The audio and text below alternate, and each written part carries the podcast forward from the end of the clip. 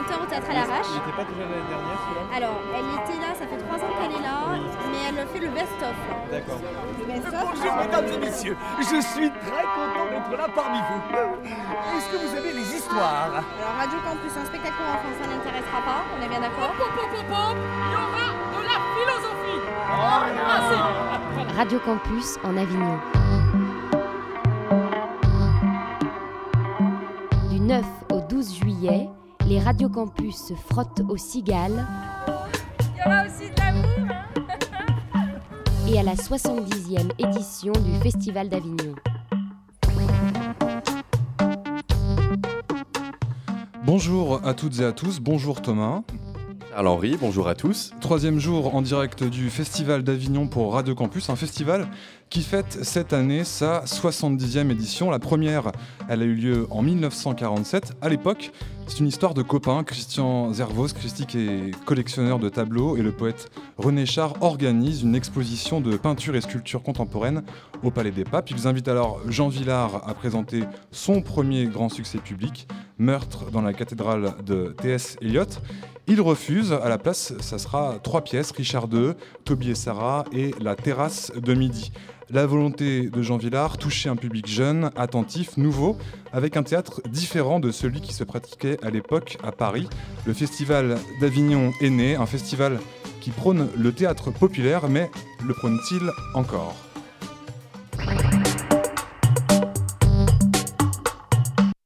Il y a à Paris au moins, puisque nous ne parlons pas de la province, il y a à Paris environ 45 théâtres dramatiques. Je ne parle pas euh, des cabarets littéraires, je ne parle pas des théâtres lyriques. Eh bien, il faut qu'il y en ait un, et ce sera le Théâtre national populaire. Il faut qu'il y en ait un qui représente, si possible, les meilleurs spectacles de Paris, mais en tout cas, le présente dans des conditions de prix populaire. Nous avons fait en sorte pour que non seulement le prix des places, prix des places qui d'ailleurs était décidé avec le ministre, ne soit pas élevé, soit le plus bas possible, mais en même temps que tous les à côté du théâtre qui coûtent cher aux spectateurs soient absolument éliminés, supprimés. Donc, populaire signifiait pour nous ce- ceci dans notre action, signifiait que notre action, notre travail, nos mises en scène, nos interprétations, nos, nos pièces, nos œuvres, notre respiration même fonctionnent uniquement en vue de la partie la plus défavorisée de la nation, travaille pour ceux qui gagnent le, minimum. Et nous avons tout fait pour, par l'intermédiaire des associations populaires d'alors, pour toucher cette partie de nos concitoyens. Mais il y a bien d'autres choses dans ce mot populaire. Il y avait bien d'autres choses dans notre esprit. Il fallait que les œuvres que nous jouions ne soient pas seulement qu'un divertissement, que ce soit pas une chose euh, agréable pour les spectateurs. Il fallait aussi qu'il y eût une leçon. Et je me suis efforcé à travers les pièces que je choisissais, euh, d'ailleurs, ceci, euh, sinon depuis la première année, mais tout au moins dans les premières années, de choisir des œuvres où la leçon soit présentée avec les plus beaux costumes du monde, non seulement, mais encore avec une espèce d'attrait qui vienne de la leçon même. Nous avons fait parfois des efforts considérables, aussi bien que les théâtres les plus huppés ou les plus célèbres ou les plus aristocratiques, disons, en ce qui concerne la présentation, en ce qui concerne les costumes, en ce qui concerne tout l'apparat proprement théâtral. Je crois que de cela, le public euh, nous a été reconnaissant. L'idée de Jean Villard, euh, c'était qu'on pouvait euh, concilier un public large, grand, avec l'exigence euh, artistique. C'était que l'exigence artistique était un excellent passeport pour la rencontre euh, des publics qui n'avaient pas l'habitude du théâtre. C'est une idée très, très originale et, et à contre-courant. Mais euh, Villard a plusieurs fois dit qu'il faisait pas du théâtre prolétaire, qu'il faisait du théâtre populaire. Donc sa définition du populaire, euh, c'est pas particulièrement les classes défavorisées. C'est l'idée que la salle doit représenter toute la République. Pauline Bolcato, bonjour. Bonjour. Lazare Herson Macarel, bonjour. Bonjour. Merci d'être à nos côtés. Vous êtes tous deux euh, comédiens et en 2009, dans le Maine-et-Loire, vous décidez de vous lancer dans une aventure qui plantera c'est très tôt dans le jardin d'une petite ville située près d'Angers, la ville de Fontaine-Guérin. Cette aventure, c'est celle d'une troupe créée avec de jeunes camarades qui, comme vous, viennent de sortir d'école de théâtre. Vous créez alors le nouveau théâtre populaire. Cette année, ce sera la huitième édition où vous allez monter en un temps record six spectacles, dont Richard III et La Tempête de Shakespeare. On entendait à l'instant Jean Villard et Olivier Pic, nous avons eu au téléphone euh, hier. Pour vous, le terme populaire, ça signifie quoi? Pauline vaste question, euh, vaste question. C'est une question qui, qu'on se pose en fait quasiment tous les mois depuis la création du festival. À vrai dire, c'est aussi une question qui évolue énormément. Euh, je pense que là où on est, euh, on se positionne à la fois euh, de par notre nom, etc., comme d'inspiration Jean Villardienne, si ça se dit.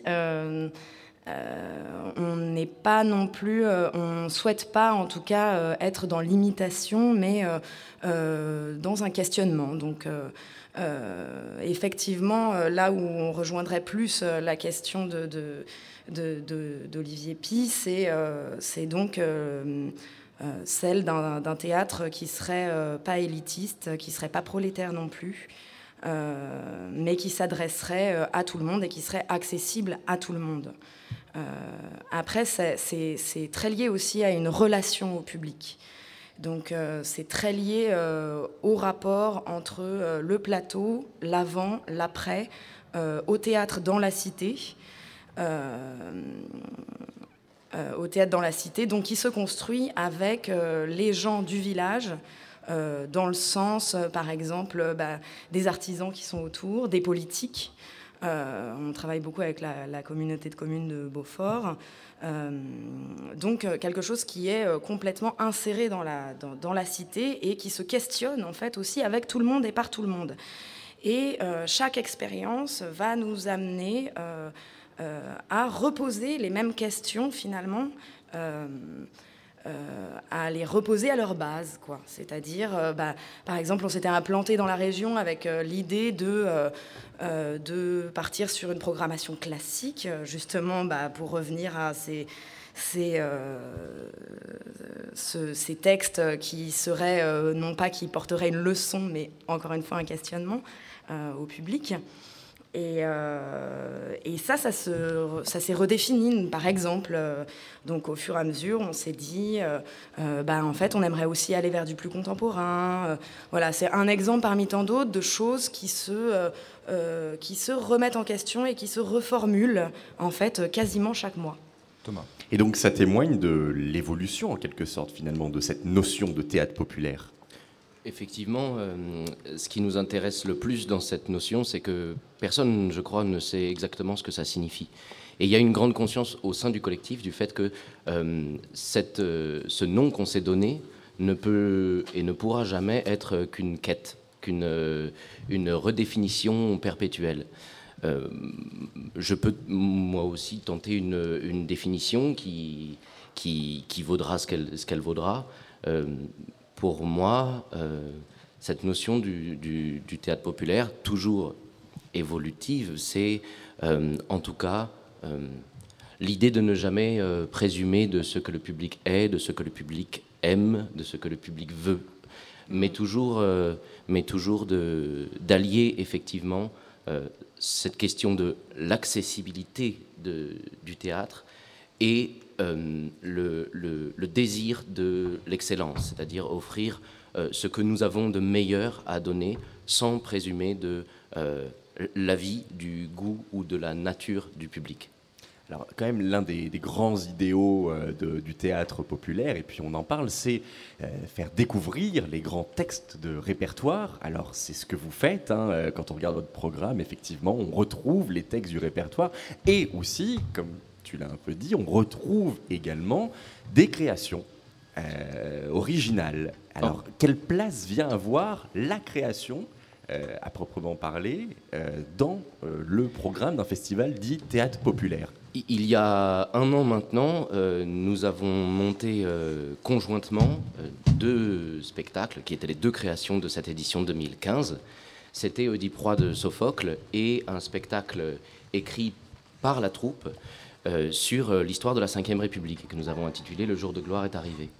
Et on s'est rendu compte que dans l'histoire du festival, euh, c'était à la fois le texte le plus ancien et le plus récent qui n'ait jamais été écrit, que nous présentions au public. Et hum, je crois qu'il y a là une définition de notre démarche qui tient dans une certaine idée de la permanence, c'est-à-dire essayer à force de travail et de réduire un peu les oppositions qu'on fait régulièrement entre un classique et un, contemporain, ce qui importe en fait, c'est qu'il y ait de la pensée. Et je crois que c'est ça qui nous, anime, c'est-à-dire, euh, tant qu'une œuvre est une œuvre de l'intelligence, au fond, peu importe qu'elle ait été écrite il y a 2500 ans ou l'année dernière, ce qui nous importe, c'est de partager euh, une manière de comprendre la permanence de la nature humaine euh, en partageant cette expérience avec le public. Alors, dans le théâtre populaire, il y a aussi une fonction de, troupe. Lazare Erson Mackerel, comment ça se passe Et Pauline Becato, Comment ça se passe au niveau de la hiérarchie au sein de votre troupe? Y en a-t-il une ou n'existe-t-elle pas? Non, il n'y en a pas. Euh, c'est aussi, euh, c'est aussi euh, une des singularités et des. Et des et, Personne ne nous croit, tout le monde pense que ça va pas tenir, et en fait, ça commence à tenir sérieusement cette affaire. Effectivement, c'est constitutif en fait de l'expérience du, du, festival, qui est indissociablement une expérience artistique et une expérience politique. en l'occurrence, pour vous répondre concrètement, nous sommes 20 membres permanents de la troupe du Nouveau Théâtre Populaire et nous n'avons pas, nous ne nous reconnaissons aucun euh, directeur d'aucune forme, euh, ni artistique, ni administratif, ni. Euh, le, projet est de réaliser en acte une, un réel fonctionnement démocratique, que ce soit pour le choix des programmations ou pour les grands choix qui concernent le destin de l'aventure collective. Alors, dans le en fait, euh, on se retrouve, en fait, euh, euh, c'est pour ça que je parlais de tous les mois, on se retrouve tous les mois pour faire des réunions assez longues où on débat de chaque thème et de chaque décision à prendre et on finit par des votes. C'est comme ça que ça se passe. Alors, au Festival d'Avignon, il y a beaucoup de pièces qui se jouent. Vous, d'ailleurs, Pauline Bolcato, vous jouez dans le off cette année. Oui. on en parlera tout à l'heure. Mélissa, elle est à la rencontre pour parler hiérarchie dans une troupe à la rencontre euh, de Déborah Boucher, la perruquière euh, de la pièce Institut Benjamenta, mise en scène par Bérangère Ventousseau. Dans les équipes où vous travaillez, euh, est-ce que vous avez l'impression d'être considéré au même titre que les comédiens, les régisseurs? Est-ce que vous sentez une, disparité des considérations? Ben, il y a une certaine hiérarchie, mais en tout cas au sein de la compagnie 3630, c'est vraiment euh, il y a une parité euh, totale, chaque personne euh, a sa place et c'est ça qui était vraiment super d'ailleurs à partager parce qu'humainement, chaque personne est importante en fait. Chaque corps de métier a son importance et oui, il y a une vraie parité. Enfin, moi, je trouve. Après, ça dépend les compagnies, ça dépend les personnes avec qui on travaille dans ce, dans ce cas-là, ça a été euh, un, vrai échange. Je pense que, moi, je pense que c'est une question d'humain, en fait, tout simplement. Ça dépend pour qui on travaille et il y, a des, y a des metteurs en scène, des réalisateurs qui, qui prennent vraiment en compte le côté humain. Et il y en a d'autres euh, qui sont euh, très absorbés par leur travail et leur, leur priorité. Et dans ces cas-là, c'est vrai que, en tout cas, la, la coiffure, la coiffure, le maquillage passe souvent euh, en dernier. On est un peu les derniers roues du carrosse. Thomas. Mais donc, euh, là, on vient d'entendre donc euh, une Déborah Boucher. Donc, Déborah Boucher, donc une perruquière, quelqu'un qui a un rôle bien défini, malgré l'idéal qu'elle développe que vous développez également. Donc ça veut dire que vraiment avec vous, dans le nouveau théâtre populaire, il n'y a vraiment pas d'étiquette. Il n'y a pas de metteur en scène, de scénographe, de perruquier ou perruquière par exemple, de costumier. C'est vraiment... Euh, vous profitez pas des compétences peut-être des uns des autres euh, Alors, euh, pour, définir pense, des. On pense que le système qu'on a développé pour l'instant, qui est qui n'est évidemment pas parfait, mais qui est le, nôtre et qu'on essaye de développer de façon cohérente au fil du temps, euh, nous permet au contraire de, non seulement de profiter des compétences des uns et des autres, mais même d'en développer de nouvelles.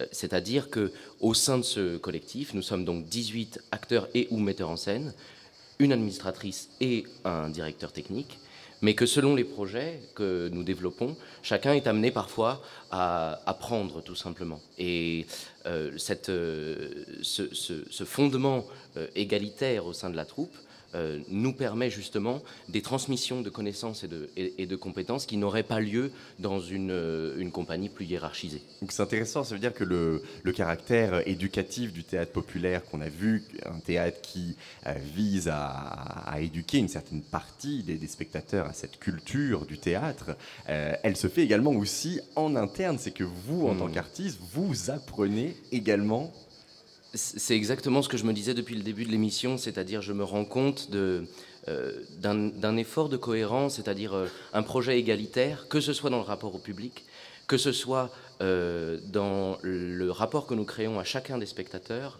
et aussi entre nous. C'est-à-dire que aucun public ne paye plus cher qu'un autre, aucun spectateur ne paye plus cher qu'un autre, et aucun participant de ce collectif n'a plus de poids qu'un autre. Alors, Lazare Herson Macarel et Pauline Bolcato ont parlé du public. Euh, voilà, c'est le public jeune aussi, une grande envie de Jean Villard pour ce festival d'Avignon d'avoir des, jeunes qui aillent voir des pièces de théâtre. Et en 64, dans ses notes, Jean Villard écrivait Que représente ce festival de l'été aux yeux du public? C'est une histoire de la jeunesse. C'est donc à elle de répondre. C'est ce qu'il notait. Et nous sommes allés, euh, Martin est allé dans les rues avignonnaises pour questionner la jeunesse présente durant ce festival.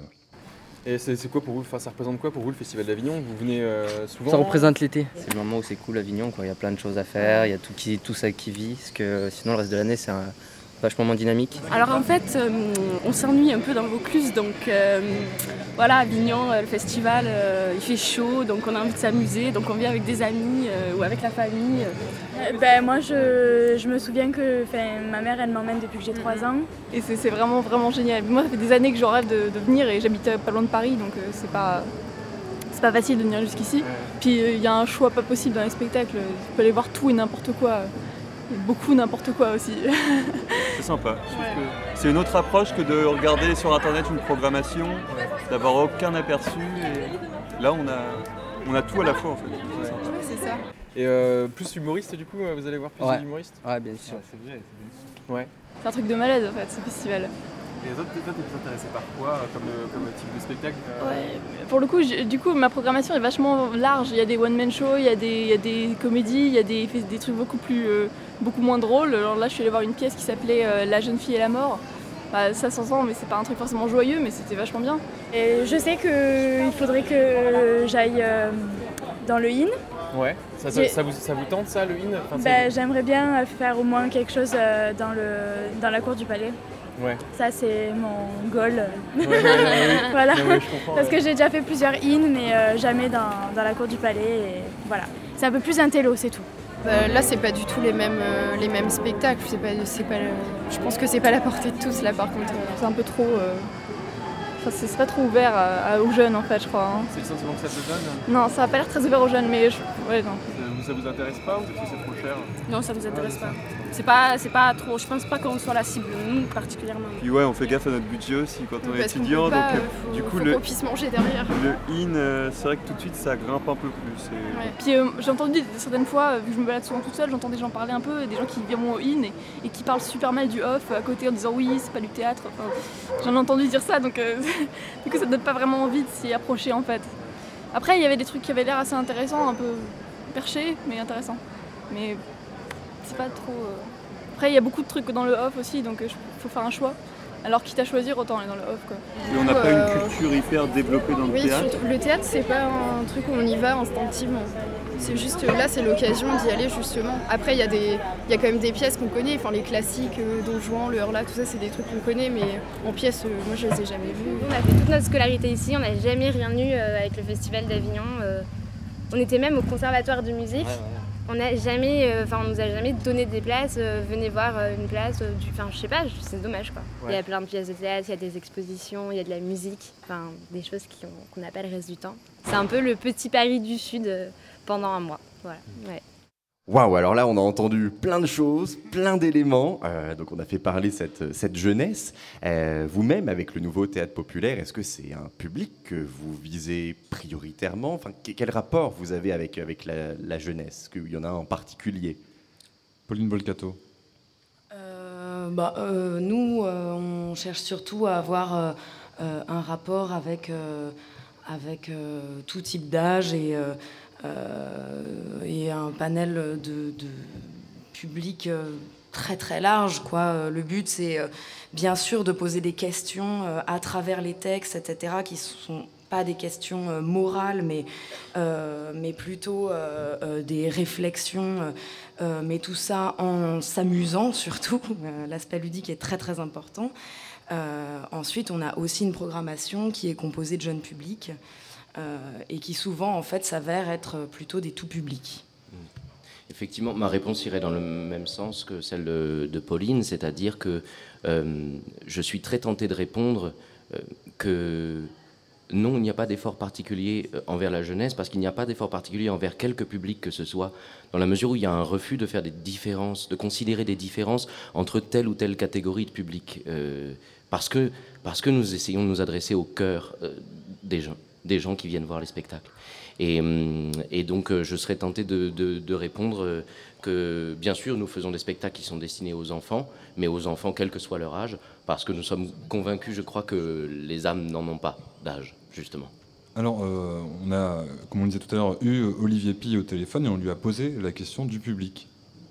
Effectivement, on lui a posé, euh, on lui a posé cette question euh, du public dans, la, conception qui, vient à, Avignon. Est-ce qu'il y a davantage de personnes, un public local avignonnais, euh, du département, de la région? Est-ce que ça vient aussi beaucoup de Paris, de l'étranger? Enfin voilà, s'interroger un peu sur la composition du public d'Avignon. On est entre 40 et 45% de public local euh, et qu'on est à moins de 15 de public qui vient de l'île de France. D'accord. Et le, et le reste, du coup, ça sera un public étranger? Non, d'abord, il y a les régions de France. Oui, et oui, bien sûr, les, les, régions. Mais on les oublie souvent, hein. il n'y a pas que Paris et Avignon. il, y a, un pays autour. Mais, euh, mais, il, y a, aussi, il y a aussi un public, euh, un public étranger qui vient. Il y a 9% d'étrangers. ah, hein. d'accord, 9%. Non, une grande partie de Belges, évidemment, de francophones. Beaucoup de Belges, donc Thomas, te raconté Olivier. Puis... Voilà, beaucoup de Belges dans le public euh, étranger. Euh, bon, on voit donc finalement, parce que parfois le, festival d'Avignon peut être euh, accusé d'un certain élitisme qui pourrait être alimenté par. Il y a donc 15% de, personnes originaires d'Île-de-France, on peut supposément penser essentiellement des, des Parisiens. donc un, public que, quand même, Jean Villard essayait de j'allais dire, là ça m'est venu tenir à l'écart, c'est pas exact, mais en tout cas de ne pas s'adresser à lui. Euh, à lui euh, prioritairement.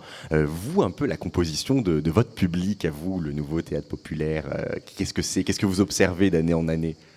Alors, nous n'avons aucun, comment dire, aucune une action qui, aucune action qui exclurait a priori ou qui favoriserait tel ou tel public.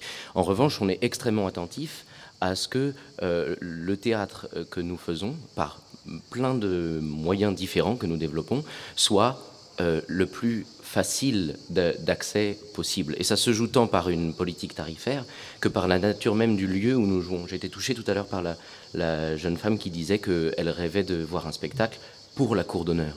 C'est-à-dire que le lieu, l'attrait du lieu, l'appétit de beauté que ça traduit, est aussi euh, un des ressorts euh, très importants de l'aventure du Festival du Nouveau Théâtre Populaire. nous savons que c'est une des choses que nous offrons quand nous proposons un spectacle, le, lieu où, nous jouons. à partir de là, tout ce qui nous importe, c'est que les gens se sentent libres de venir. quel que soit, encore une fois, leur âge, leur condition sociale ou leur habitude, leur plus ou moins d'habitude de, de, venir au théâtre. L'idée est que euh, le théâtre populaire ne peut vraiment avoir lieu, ne peut vraiment euh, advenir comme phénomène que lorsqu'il se déroule à la marge. Et par définition, à Fontaine-Guérin, qui est un village de 800 habitants, euh, nous sommes à la marge. Quand tout à l'heure, on, entendait dans le reportage réalisé par Martin une jeune fille dire le, le, IN n'est pas trop ouvert aux jeunes. Vous en pensez quoi, vous, Pauline Bolcato? Eh bien, euh, je trouve ça très intéressant. Euh, je pense que c'est une question euh, vraiment importante, en fait, qui a peu de, réponses efficaces. J'ai l'impression que c'est pour rebondir aussi sur ce que tu disais, Lazare. où est-ce que on va chercher les gens? C'est-à-dire, est-ce que le théâtre se fait aussi avec une éducation? Parce que finalement, les gens qui sont habitués à revenir au théâtre sont souvent des gens qui ont été habitués très jeunes. Euh, comment est-ce que du coup on va les chercher? Est-ce que c'est à nous de le faire, artistes? Euh, je pense qu'effectivement le lieu joue beaucoup. Là, en l'occurrence, à l'origine, c'était un lieu privé euh, qui, a ensuite a pris une certaine ampleur et une certaine forme. Donc il y a le lieu d'une part, il y a aussi la question de l'action culturelle. Euh, comment est-ce qu'on va euh, dans les écoles, euh, sous quelle forme aussi ont lieu les ateliers qu'on peut faire avec les élèves en classe Est-ce que c'est aux artistes de le faire Est-ce que c'est aux metteurs en scène Est-ce que c'est aux professeurs Ça, je pense. Enfin, il y a encore des débats chez nous, en tout cas là-dessus. C'est vraiment une, très très bonne question. En tout cas, nous, on, le fait. On fait énormément d'actions culturelles dans l'année. Cette année, on n'a pas eu euh, deux semaines sans action culturelle dans la région, ça c'est sûr. Lazare Hassan Makal, vous voulez rebondir? Euh, Oui, pour dire simplement qu'il y a une chose qui me touche euh, dans l'héritage de Villars, que nous n'avons aucune intention d'imiter, mais dont nous nous inspirons effectivement. et cette chose, c'est la manière de penser la démarche d'un théâtre populaire de façon extrêmement concrète. Et notamment son obsession statistique est une chose qui me touche beaucoup, c'est-à-dire quelle proportion de, euh, de public euh, réellement ouvrier venait euh, assister au spectacle. Et le moyen de, cette, de, de cette démarche-là, qui était une attention maniaque à la question de la politique tarifaire. Et ça, je, je, tiens à dire que, voilà, que le Festival du Nouveau Théâtre Populaire, depuis sa naissance, s'est construit aussi sur l'idée de l'accessibilité par ce biais-là. Justement, le prix, il en est question dans ce dialogue fictif entre Jean Villard et Olivier Pi. Dans une interview de 1967, Jean Villard affirmait En ce qui concerne le tarif du prix des places, nous sommes certainement le festival au monde le meilleur marché. Euh, comment expliquer qu'aujourd'hui, on puisse assister à des spectacles dont le tarif peut aller jusqu'à 50 euros la place en, tarif plein? Euh, Est-ce que ce n'est pas, dans une certaine, d'une certaine mesure, empêcher certaines catégories d'avoir accès à ces spectacles Qu'est-ce que vous avez dit? À combien? 50 euh, euros. N'importe quoi, 30 euros. Mais là, j'avais vu 50 notamment pour le spectacle 2666. Parce qu'il dure 10 heures. Ok, par rapport à la durée. ouais.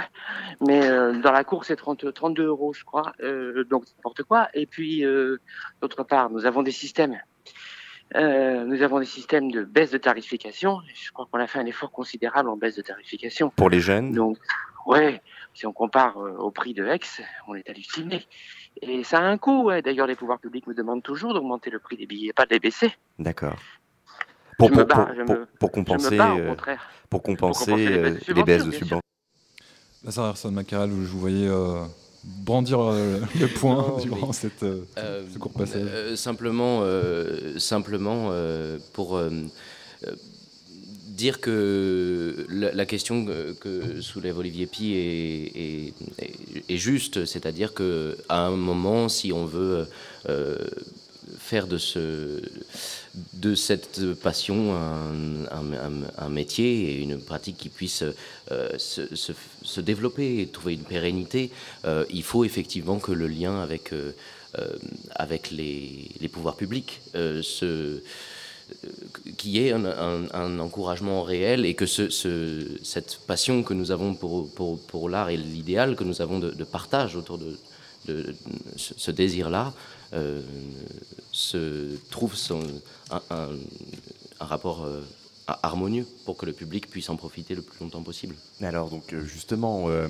vous-même, euh, avec le nouveau théâtre populaire, quel rapport vous entretenez avec les, pouvoirs publics? Est-ce que vous bénéficiez de, subventions de la région, du département, de la commune? Alors l'histoire du, festival est, longue et a beaucoup évolué donc de, en huit ans. Elle est moins longue que celle du, Festival Avignon évidemment, mais il y a eu plusieurs étapes de ce point de vue-là. Euh, pour euh, le dire brièvement, euh, l'aventure est née de manière intégralement autoproduite et artisanale et indépendante. elle l'est toujours, mais aujourd'hui avec petit à petit quelques soutiens qui se déclarent. quelques personnes, notamment de, proximité, donc des élus locaux, qui se déclarent en faveur de la poursuite de cette aventure. Et ça a notamment trouvé son, son accomplissement avec, euh, le, à contre-courant de ce qui se passe aujourd'hui euh, en 2016, le rachat de la maison dans laquelle le festival est né pour que nous puissions en faire un lieu de création et de résidence permanente dans les dix années à venir. Euh, c'est la responsabilité que maintenant nous partageons pour, pour les années qui viennent. Et d'autre part, il y a aussi des, des, soutiens qui se sont déclarés et qui, eux, sont des soutiens directement à, l'aventure artistique que, que, nous menons. c'est le cas du TNP, et c'est le cas, de, euh, par exemple, des, des Tréteaux de France depuis quelques années. Mhm. Là, on vient voir, donc là, avec Olivier Pi, la question du prix. On voit que c'est une, une, tension. Euh, vous, donc, vous pratiquez un prix de 5 euros la place, quel que soit le spectacle. Euh, est-ce que, d'une certaine manière, avec ce tarif-là, vous renoncez à, au profit? En tout cas, on renonce certainement à une, à une forme de confort, c'est sûr. Euh, euh, ça a été, euh, en tout cas, enfin, ça reste une bataille en fait chaque année. de maintenir le prix. De maintenir le prix à 5 euros. Ouais. Et nous espérons pouvoir le faire le plus longtemps possible parce que c'est une des, un des, des, symboles les plus importants dans la définition de l'aventure que nous menons ensemble. Alors au Festival d'Avignon, on l'a compris, il y a le festival du off et le festival du in. On parlait des questions euh, tarifaires, à la fois euh, pour le prix des places, mais aussi pour les moyens de production. Voilà un petit reportage de Martin qui va vous faire comprendre, auditeur, combien ça coûte de jouer dans le off. Le budget, là, il est aux alentours de 17 000 euros. Et euh, vous n'allez pas indemniser ces 17 000 euros? C'est peu probable, hein, sauf en cas de revente. Il faut, des reventes pour pouvoir. C'est pas sur les spectateurs qu'on va pouvoir rentabiliser les 17 000. Juste avec les entrées, espérer payer les, cachets, c'est déjà énorme. Et, le théâtre, euh, il ne peut pas être payé par, euh, par les entrées. Quoi. Euh, la première année, c'est souvent, sauf miracle, perte. C'est souvent à partir de la deuxième ou la troisième année, ça se passe souvent comme ça pour la majorité des compagnies? Ouais. Quand ça fonctionne. Quand ça fonctionne pas, ils ne reviennent pas. Mais quand ça commence à fonctionner en fin de festival, l'année d'après, comme c'est quand même assez souvent les mêmes, le même public qui revient, c'est les habitués, euh, ce qu'ils n'ont pas vu l'année d'avant, ils reviennent l'année d'après, ils en ont entendu parler, ils n'ont pas eu le temps, ils viennent le voir. Et ça se fait comme ça. En fonction des lieux qu'on choisit, on peut travailler en co-réalisation ou en location fixe. La location, on arrive, on paye l'argent de la salle et à partir de là, qu'on gagne ou qu'on perde de l'argent, ça revient au même. Donc si on en gagne beaucoup, c'est bingo. Si on en perd beaucoup, on a vraiment perdu tout. Et on peut travailler aussi en co-réalisation, c'est un pourcentage qui se partage sur le chiffre d'affaires de la salle, ce qui permet euh, de minimiser le risque. C'est-à-dire si on gagne, on gagne moins puisque ce sera partagé avec la salle. Par contre, si on perd de l'argent, euh, la salle euh, prendra sa partie de dette aussi et ça évitera le naufrage titanesque. C'est la première fois que vous venez? Ouais, première fois à Avignon, ouais. On a là, allez, on va dire un gros 35 000 euros, mais enfin un, peu plus quoi. et si tout va vraiment bien, on, aura, euh, on retouchera à 15 000 euros. Donc il y a 20 000 euros qui partent en fumée. Quoi. Alors Pauline Bolcato, euh, Erzon, euh, pardon, je vais jamais y arriver, hein, c'est Lazare, Erzon Macaré. même. Erson, pardon, désolé. On voit un peu le, budget que ça demande et surtout les, croix que sont prêtes à faire les compagnies sur des sous qu'elles ne reverront jamais. avec cette phrase qui revient, c'est qu'est-ce qui fait que les gens reviennent, puisqu'il y a des gens qui viennent plusieurs fois en tout cas au festival et des publics qui peuvent aussi re-remplir les salles. Vous, depuis euh, votre début d'aventure en 2009, qu'est-ce qui fait justement que les gens reviennent dans ce jardin à Fontaine-Guérin pour vous voir jouer? Pauline Bolcato Alors euh, moi je dirais euh, que le lieu joue énormément parce que c'est vrai que c'est un lieu magnifique euh, qui a quelque chose d'à la fois très intime et de très ouvert parce qu'on a un ciel incroyable qu'on commence à jouer euh, avec euh, le coucher de soleil et qu'on finit dans la nuit avec les étoiles au-dessus, le clocher tort au fond et un très beau cimetière sur le côté. qu'on joue énormément avec l'espace donc de ce jardin-là, donc je pense qu'il y a beaucoup de ce charme-là. ensuite, je crois qu'il y a aussi un certain rapport au public qui a été développé, auquel on tient tout particulièrement qui est euh, aussi de rompre cette frontière entre euh, euh, la scène et la salle, non seulement dans les représentations, mais aussi surtout en dehors, c'est-à-dire avant et après. et notre façon collective de gérer nos postes, disons, fait que celui qui joue dans un spectacle la veille fait la billetterie le lendemain ou le bar et qu'en fait, il n'y a pas des bords plateaux avec artistes sur scène qui euh, expliquent leur art au public, mais euh, il y a des discussions qui se font autour d'une bière. et la bière n'y est pas pour rien. Euh, non, mais pour être plus sérieuse, le contact se fait très naturellement. Il n'y a, y a, pas cette distance-là de la fosse, disons, après le spectacle. Donc, et puis, il y a aussi un, travail de fond qui a été fait depuis extrêmement longtemps euh, qui est simplement dans la prise de contact aussi euh, avec les gens, c'est-à-dire qu'on est 20, euh, on, est amené à, travailler avec les différents corps de métier du village. Et forcément ça crée un lien qui est tout à fait différent et démystifié aussi de l'acteur. Thomas est-ce que vous-même, vous avez déjà, là on a entendu donc euh, de, jeunes compagnies participer pour la première, la deuxième ou euh, plus de fois au, au d'Avignon? Est-ce que vous-même, vous avez participé au Off d'Avignon et, connu ces expériences-là et, euh, On a tout à fait commencé comme ça. et la naissance du Festival du Nouveau Théâtre Populaire répond en fait aux difficultés dont on a entendu parler à, l'instant. C'est-à-dire qu'on a, on a fait le Festival d'Avignon Off 4 ans de euh, d'affilée, étant très jeune, entre, entre 15 et 19 ans.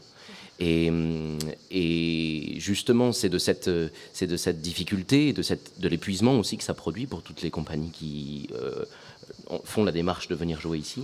Euh, c'est de cette, cette impression aussi d'être noyé dans un océan, c'est cette impression aussi de participer, d'être sur les rayons d'un immense supermarché que nous avons euh, décidé, sans du tout savoir quelle serait la réussite de cette entreprise, euh, nous avons décidé d'inventer un autre mode de, production, un autre mode d'existence pour, une troupe, en, parfaite méconnaissance de cause, c'est-à-dire euh, de façon spontanée et sans savoir que d'année en année, il y aurait de plus en plus de monde pour assister au spectacle du, du Nouveau Théâtre Populaire. Aujourd'hui, on prépare la huitième édition et en sept éditions consécutives, il y a eu plus de 30 000 spectateurs euh, pour, euh, pour le festival du NTP, ce qui a largement dépassé nos espérances et qui, et qui confirme cette chose dans laquelle nous voulions croire et dont nous sommes maintenant assurés, qui est euh, le fait que, où que nous soyons, il y a une soif de théâtre. Merci beaucoup d'avoir été à nos côtés, Lazare Herson Macarel, j'ai bien prononcé cette fois. Merci beaucoup. Pauline Bolcato, vous êtes dans le off, on peut vous voir à quel endroit et à quelle heure? Andromaque, si je ne m'abuse. Alors oui, il y a Androma qui se joue les jours pairs à 17h10 au théâtre de Loul et il y a euh, On purge bébé au collège de la Salle à 15h40. Et les dates euh, pour le Festival du Nouveau Théâtre Populaire Peut-être rapidement annoncer le programme. Euh, nous aurons le soir en alternance Pentésilée de Kleist, Richard III de Shakespeare et cette écriture collective sur l'histoire de la Ve République qui s'appelle Le jour de gloire est arrivé. Deux jeunes publics le matin, euh, et euh, la paix d'Aristophane en itinérance du 17 au 30 août prochain dans le Maine-et-Loire à Fontaine-Guérin. Merci beaucoup.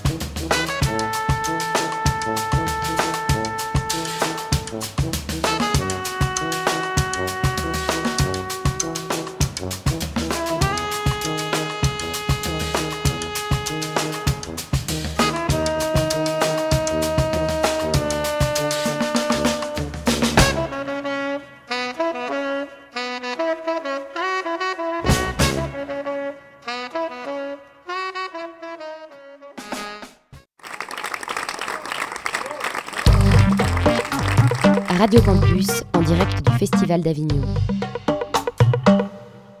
Et oui, toujours en direct du Festival d'Avignon. Tout à l'heure, il a un peu plu, mais là, le soleil est de nouveau au rendez-vous. Et un autre rendez-vous qu'on a dans cette émission, c'est les balades de Sarah Nelson.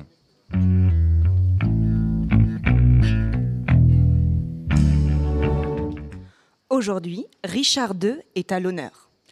Première pièce montée par Jean Villard dans le cadre de la première édition du Festival d'Avignon en 1947. Richard II ouvre le cycle Shakespeare dans la cour du Palais des Papes. Petit cours de rattrapage. Si tu ne connais pas le dramaturge anglais, si tu ne connais pas, je t'invite à le faire rapidement. Né en 1564, Shakespeare est issu d'une famille de notables de Stratford. Son père mène une vie bourgeoise, tirant son lucre d'une activité de gantier et de marchand d'articles de maroquinerie.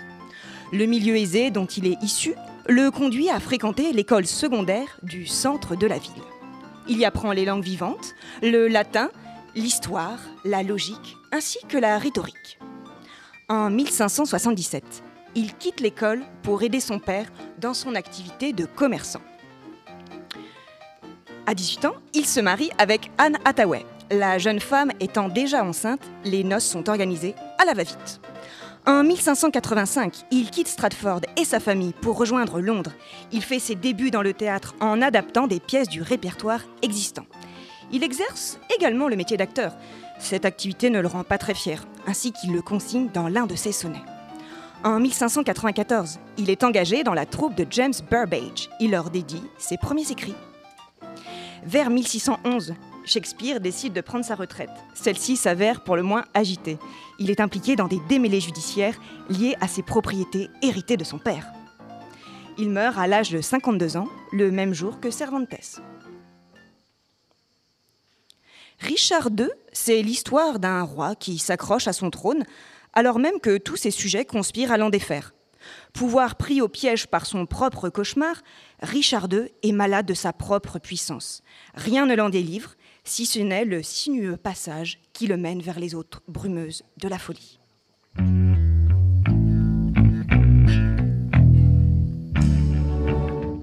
Vous êtes toujours à l'écoute de Radio Campus. Nous sommes en direct du Festival d'Avignon. Nous avons le plaisir d'accueillir dans cette deuxième partie d'émission Jean-Briel Carasso. Bonsoir. Bonjour, pardon. Bonjour. vous avez été comédien, metteur en scène, vous êtes directeur de l'Association nationale de recherche et d'action, l'ANRAT, euh, d'action théâtrale pardon, et éducation, ANRAT. Je ne le suis plus. Je l'ai été pendant 12 ans, mais je On m'a menti suis plus. alors. On m'a menti. Directeur de cette association nationale euh, théâtre-éducation, en fait. Bon, en tout cas, euh, vous avez été. Voilà. Et vous êtes diplômé d'études politiques, vous êtes aussi euh, réalisateur. Vous avez d'ailleurs réalisé un documentaire euh, sur euh, le NTP qui s'appelle euh, Les héritiers. De l'avenir. Les héritiers de l'avenir. Mes notes sont vraiment très mauvaises, mais en tout cas, vous, vous êtes un grand expert de l'éducation populaire.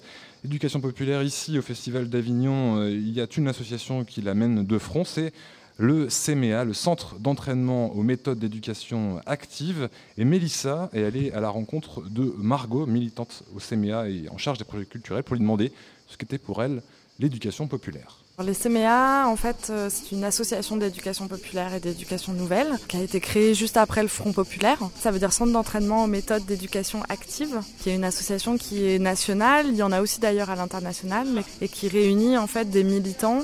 Donc ils peuvent être dans le champ, par exemple, de l'animation, de l'éducation évidemment, donc dans l'école, autour de l'école, mais aussi sur des choses autour de la psychiatrie, la santé mentale et la culture. Ça peut être des formations. Il y a beaucoup de formations, des formations euh, par exemple pour être animateur, mais aussi pour être éducateur.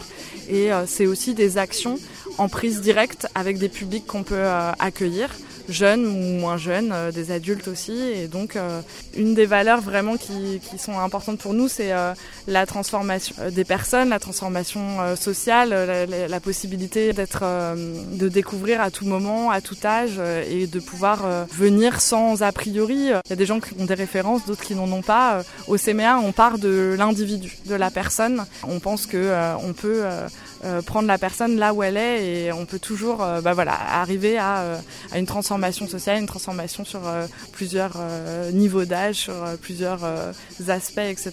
Et c'est vraiment ça qu'on défend, euh, nous. Jean-Briel Carasso, pour vous, c'est quoi l'éducation populaire? Vaste question. Oui, ça va. Il faut que je parle parce que sinon ça va créer un silence. on a les cigales, on a les cigales. sur, sur, la radio. Écoutez, euh, depuis très longtemps, en tout cas pendant tout le siècle dernier, il y a des gens qui ont pensé euh, plusieurs choses. D'une part, euh, je pense aux universités populaires qui ont commencé à la, fin du 19e et au début du 20e siècle. Euh, voilà, que, l'éducation, l'instruction ou l'émancipation des, personnes méritait d'être plus large que simplement une bourgeoisie ou des, voilà, des, réseaux euh, euh, réduits. Donc des gens travaillent sur cette notion non pas d'éducation du peuple ou d'éducation du peuple par le peuple, je veux dire de, trouver. Ça voulait dire trouver d'autres formes d'enseignement, d'éducation, d'instruction, qui ne soient pas seulement les formes magistrales de l'école habituelle, la transmission des savoirs, qui au départ étaient extrêmement réduites hein, bah, au niveau des, populations. Donc d'autres formes et d'autres lieux. De dire y a, que l'école, il faut l'élargir, il faut euh, la démocratiser, il faut faire tout ce qu'on peut, mais il y a beaucoup d'autres lieux où on peut euh, euh, grandir, s'élever, se développer, notamment depuis 1936, puisque la jeune femme qui parlait des CMA, c'est née du Front populaire, donc des premières vacances. Hein, des, premières semaines de vacances, euh, l'idée que ben, les vacances, ça pouvait être un temps aussi de, non seulement de loisirs, de détente, de, repos, mais aussi de découverte euh, du monde, de découverte des arts, de découverte de la culture, de découverte de soi-même et des autres. Hein. Et donc l'éducation populaire, c'est un peu tout ça. Ce sont tous les gens qui, dans des mouvements, des associations, des groupements, euh, ont développé pendant, pendant tout le siècle, avec des moments un peu euh, particuliers. Hein. je pense forcément à 1936, à au Front populaire et au, départ des vacances. Euh, cette idée, alors ils n'ont pas seulement développé l'idée, ils ont essayé de développer des outils pour que ça se réalise concrètement. Hein. alors euh, voilà, et la, culture en général et le théâtre en particulier ont été des outils très efficaces pour, euh, pour l'émancipation de tous les gens qui ont participé à ça. D'ailleurs, le théâtre, euh, Jules, oui. tu as une question par rapport à ça J'ai une question par rapport au théâtre, oui. Euh, vous avez œuvré avec l'ANRAD surtout à, à créer une étendue théâtrale dans l'éducation. Quels impacts Est-ce que déjà ça peut avoir un impact sur le, la bonne formation de l'élève et la bonne formation du futur adulte? Et ensuite, quels peuvent être ces impacts-là? Écoutez, on, a 250 000 exemples d'enfants ou d'adolescents ou d'adultes aujourd'hui. Il y en a même qui font de la radio, euh, qui ont eu l'occasion d'avoir euh, la chance de rencontrer un prof passionné, un atelier de théâtre, et, et, ils vont pas forcément devenir comédiens professionnels du tout, mais ils vont euh, faire leur chemin et grandir. voilà. Alors il y a des gens, il y a un bouquin qui est sorti sur l'évaluation très scientifique de ça et tout ça, mais moi j'aime bien raconter juste une histoire. Peux raconter une anecdote, ça se passe à Beaufort-en-Vallée, au collège qui s'appelle maintenant le collège Molière. Moi j'étais intervenant en tant qu'artiste là, une année avec le prof euh, qui s'occupait de la classe de quatrième. Toute la classe de quatrième était obligée de faire théâtre. Jean Bonnet. Monsieur Jean Bonnet, c'est un grand, grand maître de la question. Euh, donc, euh, on avait monté une pièce africaine euh, cette année-là. Moi, j'étais intervenant, je venais de Paris régulièrement travailler. Et dans le groupe, il y avait un, élève, Georges, le fils du boucher de, Beaufort, en, en Valais. Il était nul mais nul, nul, nul de chez nul. Incapable de faire le moindre jeu, de rentrer dans un moindre personnage. Il avait un mal fou à faire quoi que ce soit. Donc le principe, c'était que pendant l'année, on travaillait toute l'année, puis à la fin, euh, vers Pâques, on décide de monter une pièce et on la joue une dizaine de fois dans le, théâtre du, village, qui est un gros bourg, en fait, qui est plus qu'un village. Euh, donc au moment de monter la pièce, j'ai été voir Georges, je lui ai dit, tu sais Georges, si tu n'as pas envie de jouer, on a besoin de gens, la technique, euh, tout ça. il a dit, non, non, non, non, moi je veux jouer, je veux absolument participer, je veux jouer un personnage. Bon, alors il a choisi son personnage, il rentrait, il disait une phrase, il ressortait. C'est tout. C'était euh, à peu près à son niveau de capacité. Moi, j'ai travaillé comme un fou, essayer de le faire entrer au bon moment, de dire la bonne phrase et tout ça, ça a été très compliqué. Bref, il a joué, euh, on ne le voyait pas, parce que les gens regardaient, il y avait des stars, il y a des stars dans les groupes toujours, il y a des vedettes. Hein, Donc, euh, on voyait le spectacle, tout le monde était content, les gens disaient, ah, c'est formidable, c'est très bien, tout ça, bon, voilà. Et après, on a réuni la classe. Et j'ai dit, bon, maintenant, on va faire évaluation. Mais je ne pouvais pas donner des notes. On n'allait pas dire lui il a eu telle note, lui il a telle note, etc. Euh, j'ai dit lequel d'entre vous a fait le plus grand chemin À toute la classe? Et toute la classe s'est retournée vers Georges et a dit bah, c'est lui. C'est lui qui a fait le plus grand chemin pendant ce travail. Donc s'il fallait désigner un, Molière du, meilleur acteur, euh, c'est Georges qui l'aurait eu. Je vous assure que ce garçon, je ne l'ai pas revu, mais euh, je crois qu'il s'en souvient encore. Je crois qu'il s'en souvient encore. Et puis on retrouve, on retrouve euh, dans, beaucoup d'endroits maintenant euh, des comédiens, des metteurs en scène, des gens de, radio qui interviennent ici et là, qui disent ça a été fondamental pour moi cette expérience avec un comédien qui est venu dans ma classe ou un prof formidable, etc. Donc il n'y a pas de réponse scientifique à ça, mais il y a mille exemples de de cette capacité du théâtre en général et de l'action artistique en particulier en général à euh, permettre aux gens de se développer, de grandir. Alors peut-être, euh, Jean-Gabriel Carasso, que des enfants qui sont actuellement euh, accueillis par le CMA deviendront comédiens, metteurs en scène ou feront de la radio, puisque c'est ce que en tout cas nous explique Margot, en tout cas explique les missions du CMA ici au Festival d'Avignon, des propos recueillis par Mélissa. On a euh, à peu près 45 jeunes qui sont là euh, sur cette période en ce moment.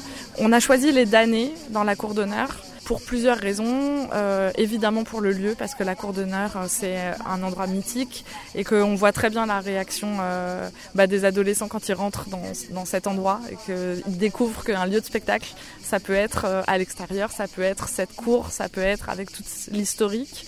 Donc il y a le lieu et puis la proposition et je pense, dans cette édition assez incontournable sur les damnés. Euh, donc on a fait euh, ce choix-là et qui est commun en fait aux 45 jeunes. Et ensuite, euh, on a voulu justement faire un choix qui leur laissait un peu de choix aussi. C'est-à-dire qu'on a choisi quatre spectacles différents avec du coup un nombre de places de, pour chaque spectacle.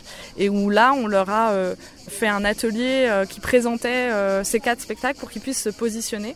Les quatre spectacles, c'est 2666, Julien Gosselin, Ceux qui errent ne se trompe pas, ne mêle poésie, tristesse et le troisième c'est le spectacle d'Angelica Lidl.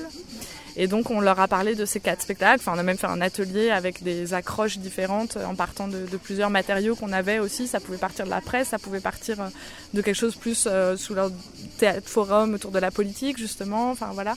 Et euh, ils ont vécu ces quatre temps-là sur les spectacles et ensuite ils ont fait un choix. Il y a des propositions audacieuses puisque 12 heures quand on est quand on a 15 ans ou 16 ans, bah, on se questionne avant d'aller voir un spectacle de 12 heures. Mais en même temps, ça fait partie de nous si on l'a choisi, c'est que ça fait partie de la vie du Festival d'Avignon et c'est un peu le moment où justement on peut se permettre de voir 12 heures euh, de théâtre. Et puis on a des propositions aussi qui justement, on revient à la question du politique, nous semblaient euh, importantes puisque euh, ça, bah, voilà, ça parle beaucoup du monde dans lequel ils vivent, ces adolescents, et que c'est bah, toujours support à discussion par la suite. Donc Jules. Jean-Gabriel Carasso, on va revenir dans le, dans le passé. En 1997, année euh, de la, de la présidentielle où Jacques Chirac a été élu. Et dans le numéro du 13 mars, donc 13 mars de la revue Hors Champ, vous évoquiez le fait qu'en France, à cette date-là, nous n'avions jamais autant parlé d'éducation culturelle. Est-ce qu'aujourd'hui, 19 ans après, cette date reste le moment où l'éducation culturelle était au centre des discussions? Ça fait... Oui, euh, en 97 j'ai dit ça le 13 mars, exactement. quelle précision euh, Je pourrais dire la même chose aujourd'hui, en gros. Euh, ça, fait quelques décennies. Euh, c'est l'éducation artistique et culturelle, qu'on appelle l'éducation artistique et culturelle, qu'on préfère, nous, avec quelques amis, appeler l'éducation par l'art. parce que l'objectif, c'est pas l'art, c'est l'éducation. Hein, l'art ou la culture, c'est un moyen d'éducation, mais c'est pas l'objectif. Donc, ça fait des années et des années que des gens militent, euh, travaillent, expérimentent, euh, notamment depuis les années 70, beaucoup, en essayant de faire entrer finalement ces activités qui se sont beaucoup développées dans l'éducation populaire, notamment au CMA, les centres d'entraînement d'éducation active dont vous parlez, que je connais bien. Et, on s'est dit, mais pourquoi on ne peut pas développer ça dans le système scolaire? Pourquoi n'y aurait-il pas dans le système scolaire, comme c'est fait dans tous les pays anglo-saxons, euh, du temps, de l'espace pour que tous les enfants, à des âges différents, aient l'occasion de vivre une expérience, une aventure, un atelier, une rencontre avec des artistes, d'aller voir des spectacles, etc. On a un mal fou à faire euh, se développer ça. Donc il y a eu des premières pratiques un peu pionnière. Les gens de la politique culturelle ne s'intéressaient pas à ça, les gens de la politique en général encore moins. Et je crois qu'en 30 ans, 40 ans, on a réussi à mettre le sujet dans le débat public. Maintenant, depuis voilà, 20 ans, un peu plus, il n'y a pas une campagne électorale nationale où il n'y ait pas euh, des gens de droite, de gauche, du centre, pas même de l'extrême droite malheureusement, euh, qui viennent vous dire en matière de politique culturelle, la priorité, ce sera l'éducation, euh, la dimension éducative, l'éducation. Vous pouvez reprendre des textes de, toutes les campagnes qui ont eu lieu depuis, et je pense que, écoutez bien celle qui va venir, je suis sûr que ça va encore être présent. Alors il y a des petites avancées régulières, il y a des reculs ce qu'on appelle une politique du stop and go. Les Américains appellent ça. Ça avance, ça recule, ça avance, ça recule, etc. Donc euh, voilà, on a un mal fou dans ce pays à, faire entrer euh, ces activités-là comme des activités finalement normales euh, dans, le, dans le système scolaire, comme le sport. Et voilà, on n'imagine pas que des enfants fassent une scolarité sans faire du sport, ou avec des profs de gym et tout ça, quoi. Hein, de, l'éducation physique, d'ailleurs, ça s'appelle plus sport, ça s'appelle l'éducation physique. Ce serait la même chose. voilà. Mais on a un mal fou. D'ailleurs, Jean-Briel Carasso, si, s'il devait y avoir, euh, vous avez aussi écrit un livre euh, sur, euh, je n'ai le titre exact en tête sur moi. Nos, enfants ont-ils droit à l'art et à la culture? Je pensais au, plutôt au ministre de la Culture. Le dernier, c'est quand je serai ministre de la Culture. Si on devait retenir parmi toutes vos propositions que vous faites dans ce livre quelque chose d'essentiel, ça serait quoi? C'est difficile. C'est un livre que j'ai écrit en 2012, juste avant la, campagne électorale, parce que je voulais écrire un livre un peu général sur la culture. Je cherchais une forme. Et j'ai décidé que, comme les ministres, ils n'ont jamais le temps de travailler, de réfléchir, il valait mieux que je réfléchisse avant. Donc j'ai écrit tous mes discours. Ils sont prêts, ils sont publiés. Euh, les, communiqués pour les morts et tout ça, tout y est. Les remises de médailles. Euh, voilà. J'avais ouvert un certain nombre de, chantiers.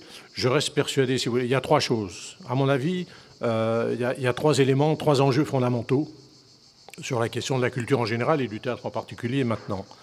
La première, c'est, euh, je pense qu'il faudrait faire un pas décisif sur la question de, la présence de l'art en général et du théâtre et de, l'expérience artistique, pas seulement des cours euh, théoriques, mais de l'expérience artistique dans le système éducatif français. Ça, il y a encore beaucoup de marge à faire, c'est un chantier à développer si j'étais ministre de la Culture, mais aussi de l'Éducation nationale, mais aussi d'autres choses, euh, euh, je dirais, il faut, voilà, il faut, on, va finalement le faire, quoi. C'est-à-dire mettre les moyens qu'il faut derrière, la formation, etc. La deuxième chose euh, qu'il faut absolument maintenir, à mon avis, c'est l'aide à la création et à la diffusion des œuvres, parce que, vous voyez bien, 1400 spectacles ici à Avignon, il y en a combien qui vont tomber dans le trou à, la fin? Énormément. voilà, mais il faut, faut trouver la, la comment maintenir cette spécificité française un peu, qui est l'aide à, la création et à la diffusion euh, autant que possible des, œuvres intéressantes, parce que tout n'est pas intéressant. Et la troisième chose, c'est vraiment la question de la participation des populations à la vie culturelle et, à la vie artistique. Euh, Lazare et Pauline, vous parlez tout à l'heure du nouveau théâtre populaire. Euh, moi, je connais bien, j'ai fait un film sur eux, je suis avec eux comme un ami proche.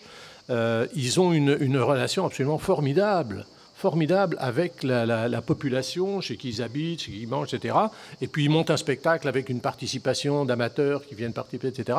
Il y a eu beaucoup d'expériences comme ça qui sont faites. Mais je pense que la question de la, popularité, puisque vous parliez du théâtre populaire, c'est pas seulement le théâtre pour, c'est aussi du théâtre avec les gens.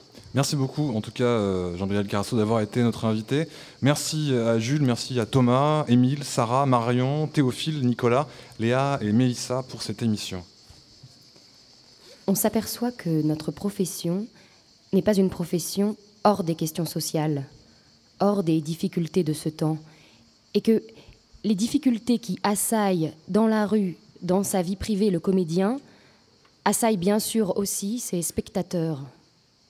Et ce n'est pas une raison parce qu'il joue tel roi de Shakespeare ou tel prince de Corneille que le comédien doit oublier ces choses dans la constitution, dans la préparation de son travail, comme on dit, ses répétitions. C'est cela qui le nourrit.